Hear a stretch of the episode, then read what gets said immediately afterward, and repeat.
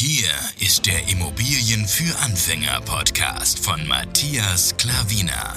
Was funktioniert wirklich? Und wie kannst du bei deinen Immobilieninvestments viel erfolgreicher sein? Und das unkompliziert, leicht verständlich und ohne Excel-Tabelle.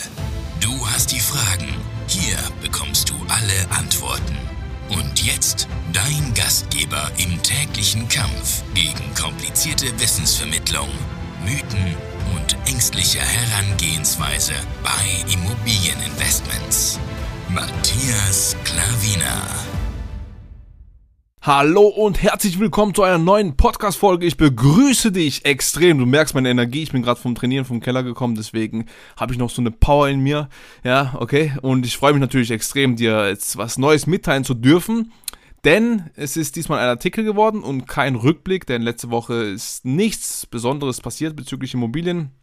Deswegen habe ich einen sehr interessanten Artikel für dich, ja. Der ist vor ein paar Stunden heute rausgekommen. Das will ich dir auf jeden Fall jetzt nicht vorenthalten, damit du sofort auch Bescheid weißt, wie der aktuelle Stand ist. Also legen wir sofort los. Deine Zeit ist sehr, sehr wertvoll, deswegen geben wir jetzt Gas. Die Überschrift heißt also, Metropolen sind attraktiver denn je, ja.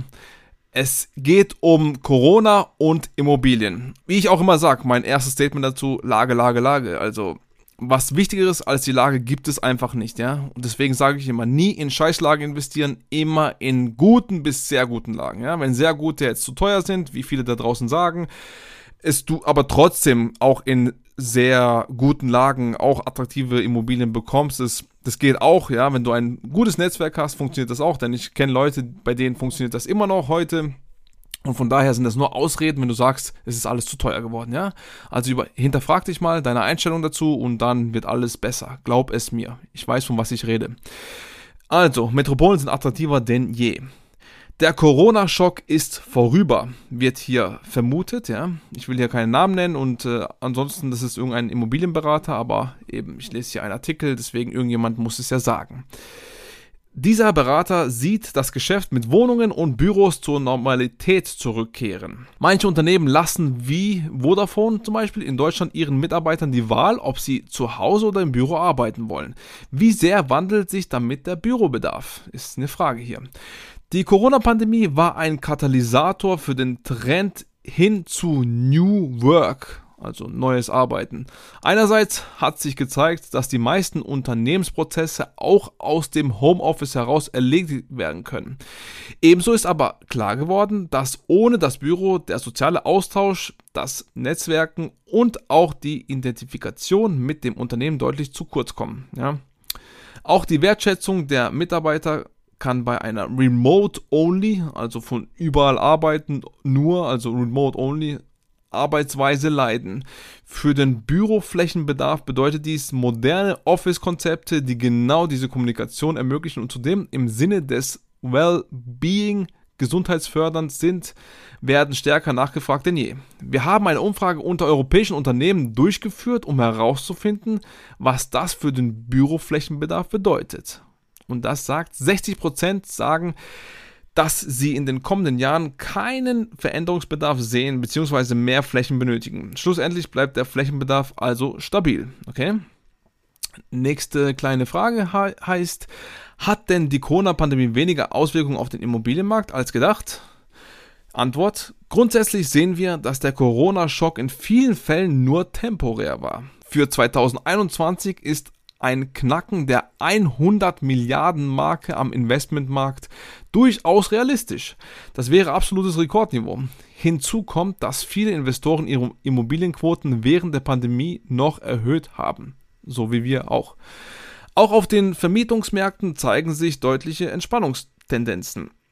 Mit einem Flächenumsatz im Bürosegment von 1,7 Millionen Quadratmetern wurde der Vorjahreszeitraum um mehr als 11% übertroffen. Aber auch im von der Pandemie stärker betroffenen Einzelhandelssegment zeigt sich, dass wieder längerfristige Mietverträge abgeschlossen werden. Es kehrt also Normalität ein.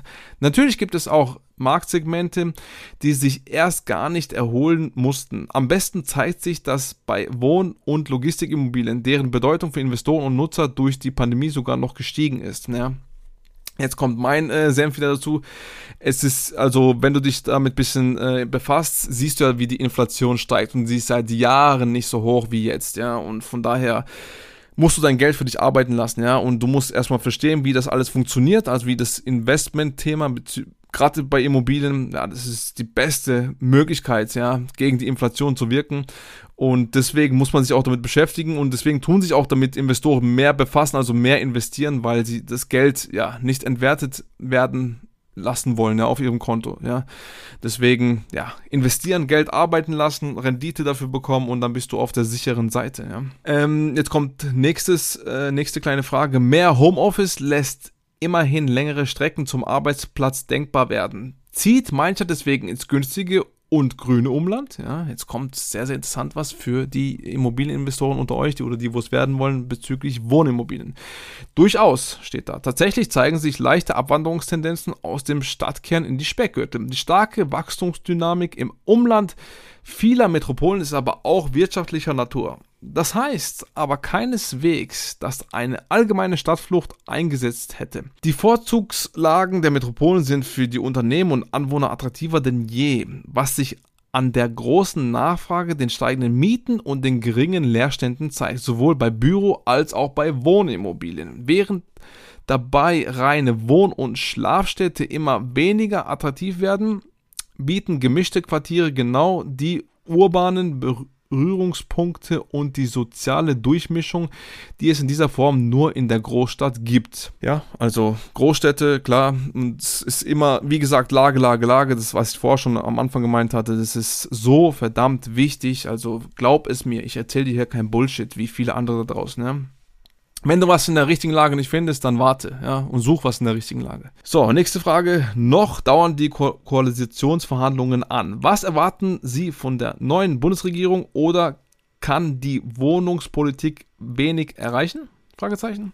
Antwort: Ungeachtet aller parteipolitischen Fragestellungen ist eine konstruktive Zusammenarbeit der Immobilienwirtschaft mit den zukünftigen Entscheidungsträgern wichtig für die Frage, in welchen Städten wir in 15 oder 20 Jahren leben werden. Bei der Wohnungspolitik zeigen internationale Erfahrungen, dass zu starke Vorgaben immer mit massiven Nachteilen verbunden sind. Sei es, dass zu wenig und zu teurer Neubau entsteht oder dass die Qualität des Bestands abnimmt. Besser ist, der Staat bietet den Rahmen, damit bezahlbarer Wohnraum überhaupt geschaffen werden kann. Also Bauland ausweisen, Erwerbsnebenkosten senken, Bauauflagen verschlanken und die Digitalisierung der Bauämter sowie B Planänderungen vorantreiben. Aber auch dann gilt, attraktive Städte mit wachsenden Wirtschaft ziehen Menschen an und das hat in einer funktionierenden Marktwirtschaft Auswirkungen auf Mieten und Preise. Das war dieser Artikel.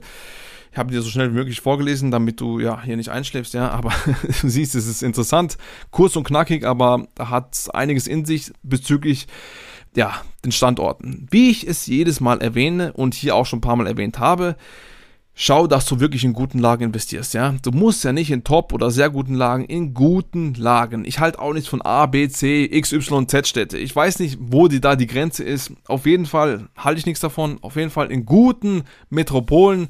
Du kannst ja schauen, was die Einwanderung anbelangt, was die Arbeitslosenquote anbelangt, was die Auswanderung anbelangt was äh, eben die Leute, ob sie da bleiben oder nicht da bleiben, was die Firmen machen, ob sie pleite gehen oder ob sie oder Wachstum ist zum Beispiel. Du kannst ja alles tracken, du kannst ja alles beobachten, du kannst ja recherchieren, wie der Immobilienmarkt ist, was dafür Kaufpreise sind, wie ob die Preise fallen oder steigen eher oder ob sie stabil bleiben oder es gibt so viele Anhaltspunkte. Wenn du nicht weißt, wie es funktioniert, dann frag mich, ich zeige dir, wie es geht. Ohne Probleme, wir wissen, wie das funktioniert, wir wissen, wie man Standorte analysiert. Das kann ich dann für dich machen, gar kein Problem, einfach kontaktieren. Auf jeden Fall ist es sehr, sehr wichtig, wo du investierst. Ja, das werde ich dir noch tausendmal sagen, denn es ist das A und O. Es kommt nichts vor die Lage. Die drei wichtigsten Dinge ist, wenn du investierst, Lage, Lage, Lage. Eins, zwei und drei. Also es ist einfach so, ja. Erst danach kommt der ganze andere Zeugs, ja, wie, wie die Immobilie, also das Objekt an sich, wie die Wohnung an sich und so Zeugs, ja. Aber wirklich, die Lage ist so verdammt wichtig. Du willst ja keinen Leerstand, du willst ja keine Abwanderung, du willst ja ganz normale Arbeiter in deiner Wohnung haben, wo deine Miete regelmäßig bezahlen und ähm, das war's. Also dann schläfst du gut, du kannst Zins und Tilgung bedienen, hast am Schluss einen positiven Cashflow, wenn nicht am Anfang, dann durch meine Strategie, wie ich dir auch schon, ähm, schon ein paar Mal erwähnt habe.